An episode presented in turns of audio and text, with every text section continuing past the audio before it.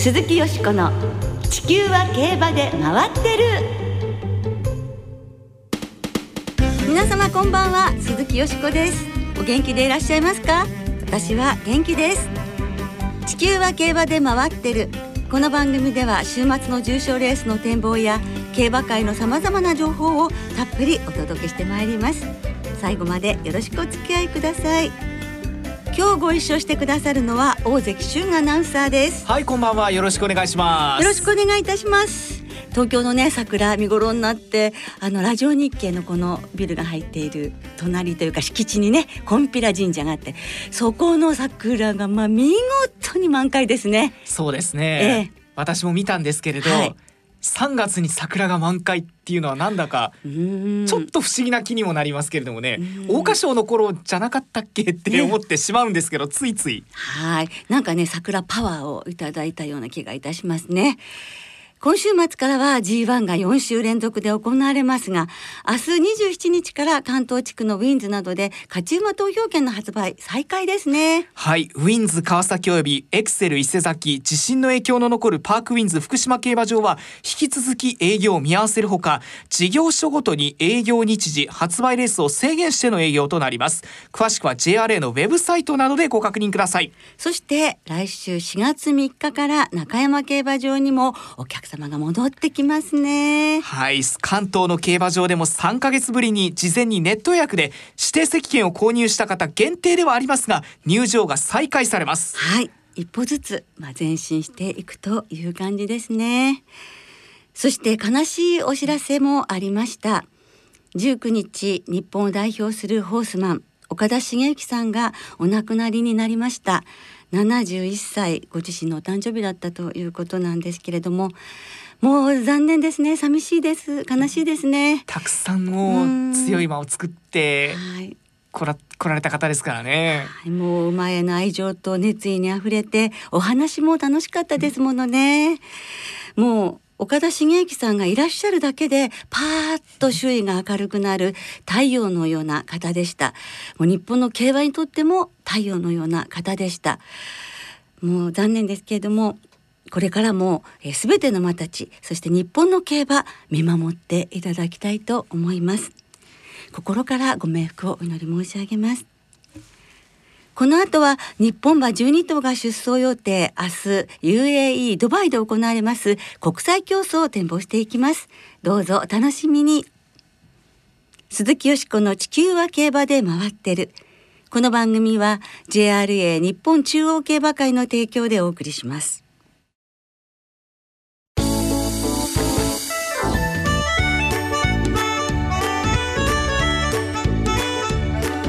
鈴木よしこの地球は競馬で回ってる。今年は12頭の日本馬が参戦。ドバイワールドカップで大展望。はい。今日はもう明日ドバイのメイダン競馬場で行われます。国際競争の展望をお送りしてまいります。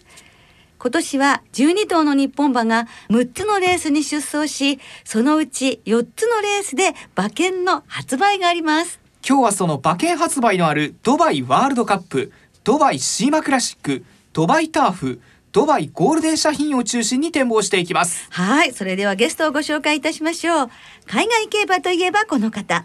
今回もサラブレッドインフォメーションシステムの奥野陽介さんにお越しいただきました。こんばんは。こんばんは。よろしくお願いいたします。しくお願いします。2年ぶりの開催ということになるのですが、今年もコロナウイルスの影響というのはあるのでしょうか、あるいはありそうでしょうか？もうやっぱり大きいのはアメリカですね。でアメリカあの、えー男馬のあの年度代表馬オーセンティックを筆頭にもう強い馬が全部引退して種馬になってしまったもんですから、はい今年のアメリカ勢ちょっとあんまり買いかぶりは禁物かなというような気がします。ああ、そうですか。そういう影響があるわけなんですね。では早速奥野陽介さんに展望していただきましょう。まずはダートの2000メートルで行われます G1 ドバイワールドカップからです。14頭の出走予定。日本から中和ウィザードが戸崎圭太騎手とのコンビで参戦となります。はい、奥野さん、ドバイワールドカップの今年のメンバー。いつものドバイワールドカップであればアメリカのビッグネームが来て、えー、まあ、そういうまた活躍するレースなんですけれども、まあ、今年はちょっとあの粒が小さいと言いますか、はい、まあ、例年よりあのアメリカについてはあのちょっとサイズダウンした感じですかね。うん。そうすると中はウィザードにもチャンスがあるということになりますでしょうか？うんまあ日本のまあねやはりどうしてもあの名段のダートコースを克服しなければいけないという大きな壁がありますのでね、まあその辺あの力をつけて克服してくれればもちろん、えー、能力的にも上玉ですから勝って不思議ないと思います。はい、はい注目馬どのように馬券買いたいか教えていただけますか？はいこれはあの本当に未曾有の大混戦になったと思いますね、はい、どっからでも狙えるような競馬です。えっ、ー、と私はあの前哨戦で2着した地元のハイポセティカルという馬を狙っています。はい。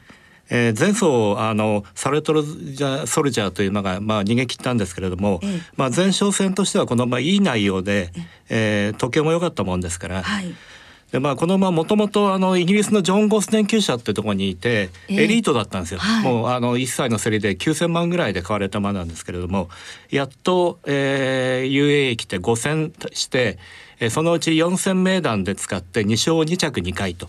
えー、コースも非常に合ってますし、えー、この馬がちょっと人気の盲点になってるのでこの馬を狙いたいと思います。前々走はハンデ戦を勝っているというところですが。そうですね。はい。この馬からどのようにまあ、人気のなってるあのミスティックアイトっていうのはあんまり評価してないんですけれども、まあ、この馬も含めて、えー、まあ、アメリカのヘスースチームですとか、はい、えー、ドバイのミリタリーロー、はい、えー、このままあの能力ある馬ですんでね、えー、それから、えー、サルト・ザ・ソルジャー、えー、穴で言うと、えー、逃げるキャッペザーノとか、はい、あとまあ指してくるまでザ・グレート・コレクショングレート・スコットあたりもう本当手広く狙いたいと思います。そうですね。ハイポセティカルが本命ということはちょっと手広く言ってもそうですね。大体あの現地の単勝で10倍以上ついてましたんでね、えー、えー、日本はもっとつきそう、ね、そうですね。まあこうやって意気込んでる時は外れるんですけどね。いやでもねこういう馬のね、あの推薦が奥野さんっていうところなんですよね、うん、えー、今までもねそういう意味でちょっと私たちも設けさせてもらっているところが ありますので、えー、ぜひ皆さん注目していただきたいと思います。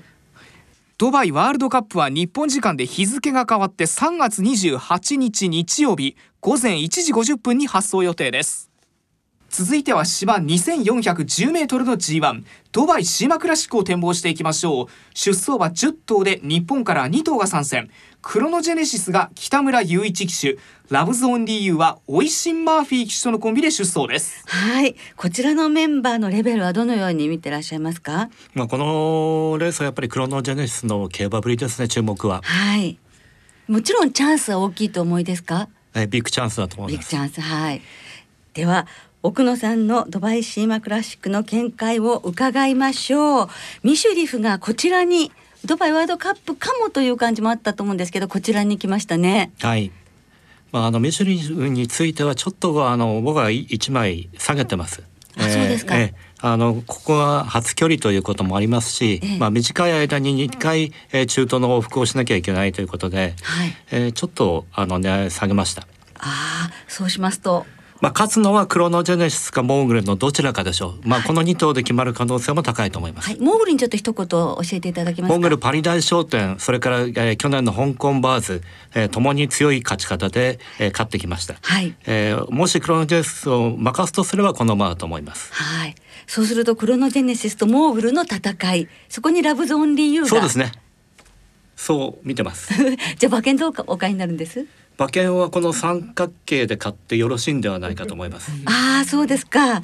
えー、っと、馬、あ、じゃあ、三連複なら一点。そうですね。ええーラブゾーン理由が割と人気がないようなんで、ラブゾーン理由から二つ買ってもいいかなと思ってますね。馬単。ええ。うん。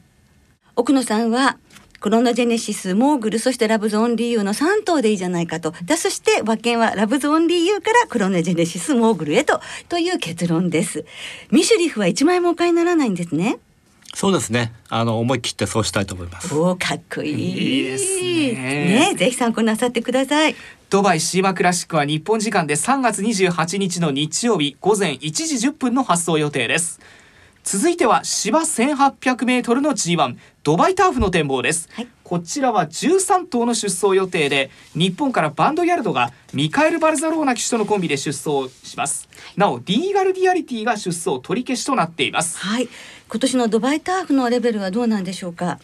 あやはりあのまだロードノースという馬の参戦がやはりあの重みを増してると思いますね。はい。えー去年のあのプリンス・オブ・ウェルズ・ステークスで、まあ、欧州のトップクラスを負かしてる馬ですので、ええ。まあ、今回はあのデットーリが乗って、まあ、ここはもうほぼ確勝だと思います。はい。前走のブリーダーズカップターフは4着そうですねまあ、このじゃあロードノースが中心ですか。はい。はい。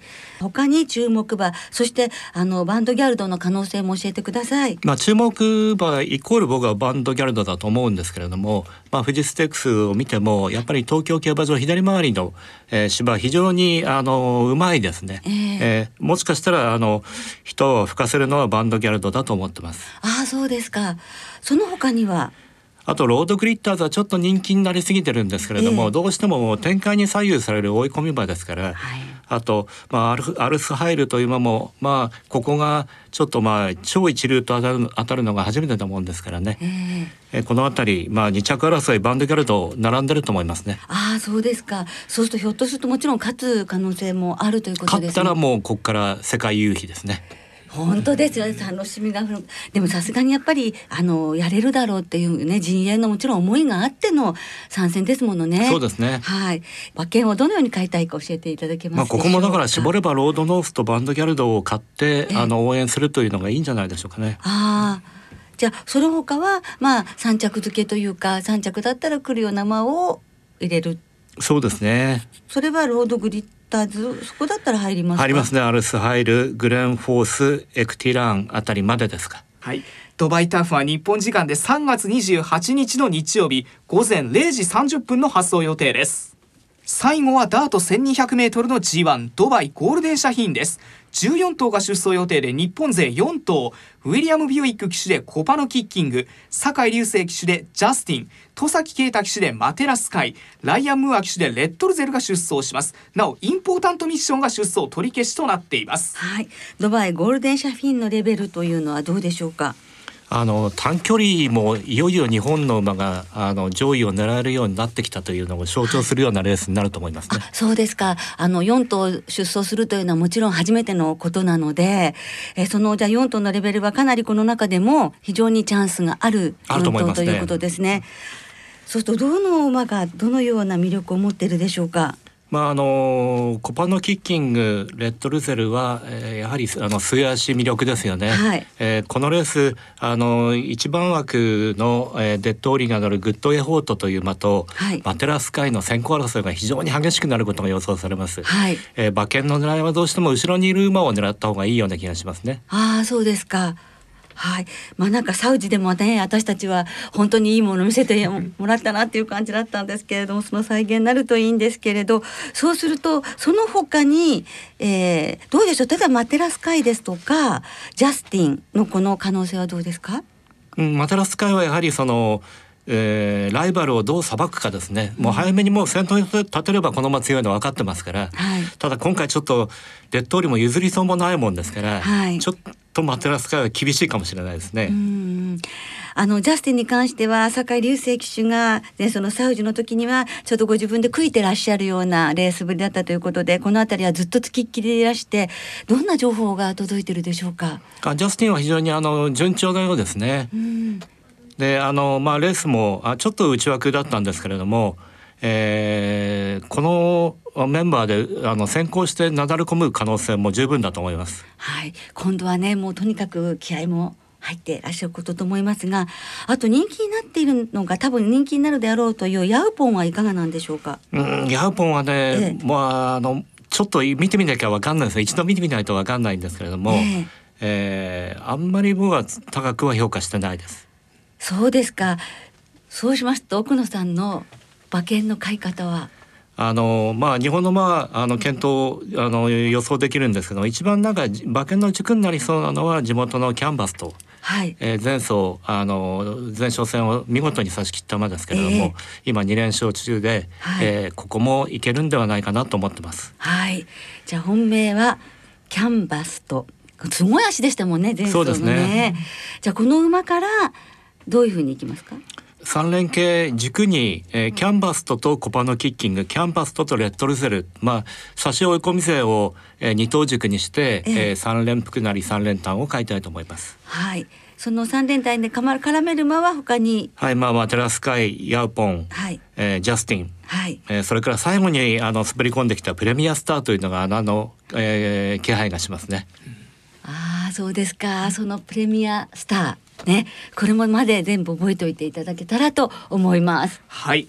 ドバイゴールデン社品は日本時間で3月27日の土曜日午後11時40分に発送予定です。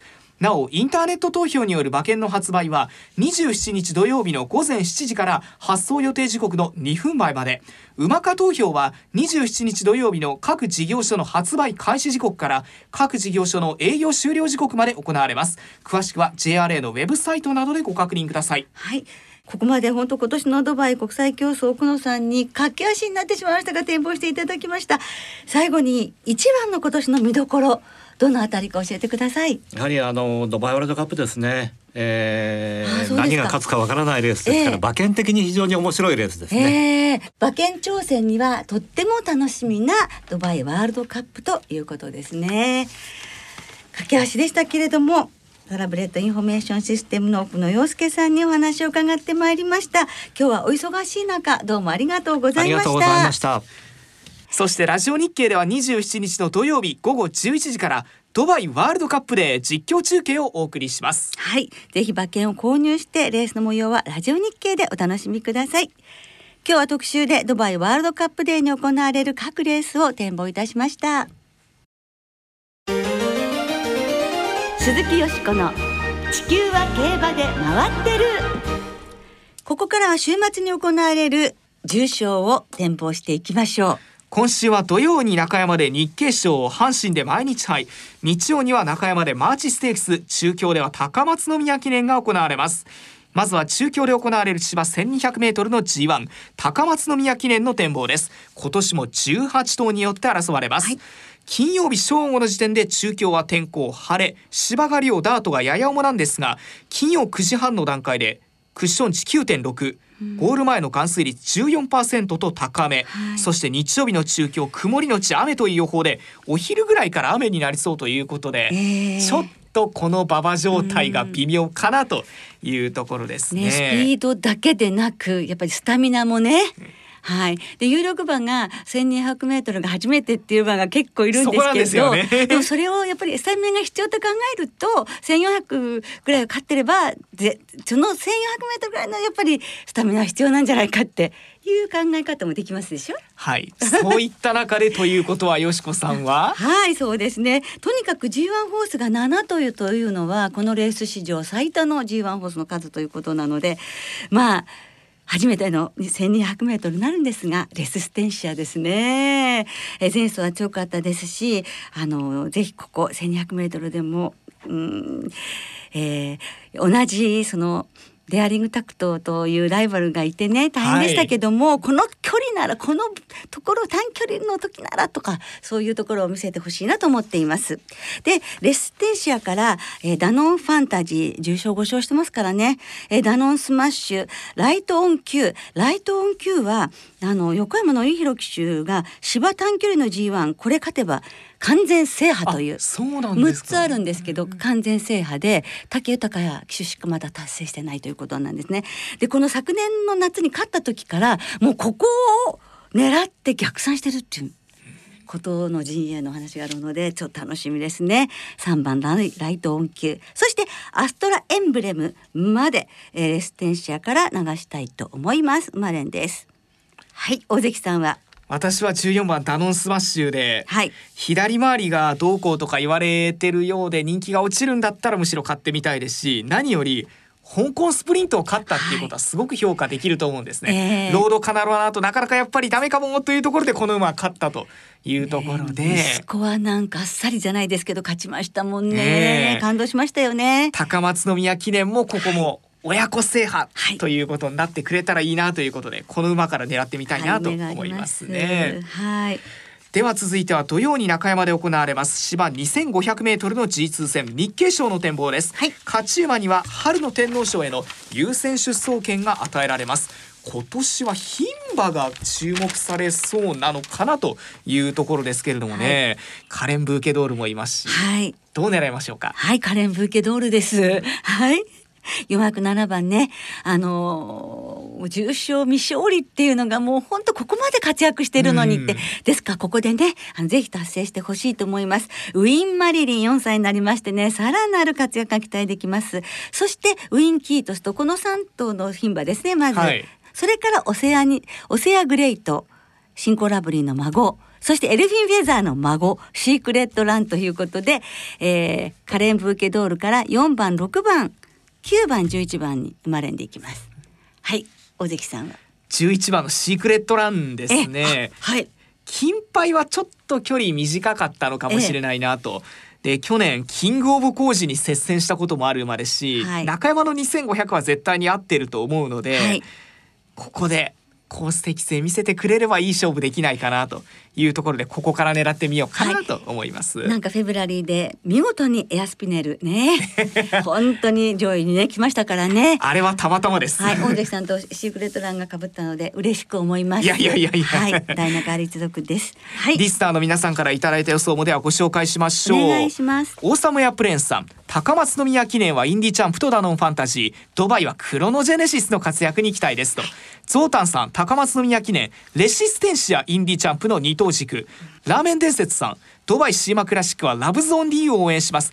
目指せドバイの G1 兄弟で制覇。あーリアルスティールがねね。そうなりますね。ターフでしたね。平成生まれのヤブくんさんからよしこさん先週ホーイクセルが勝ちましたねって。もう嬉しメジロドーベルの血を引く馬が。いついに桜の舞台にねえ。くれますよね。期待したいですね。頑張れ。桜花賞に挑むようですし名品の血がクラシックへこれは楽しみ。高松宮記念横山典弘騎手とのコンビなら期待せざるを得ません。ライトオン級中堅さん高松宮記念インディチャンプ。1200初めてでも好勝負になるはず。魚神さん高松宮記念。今年も牝馬の強さが際立つんでしょうか。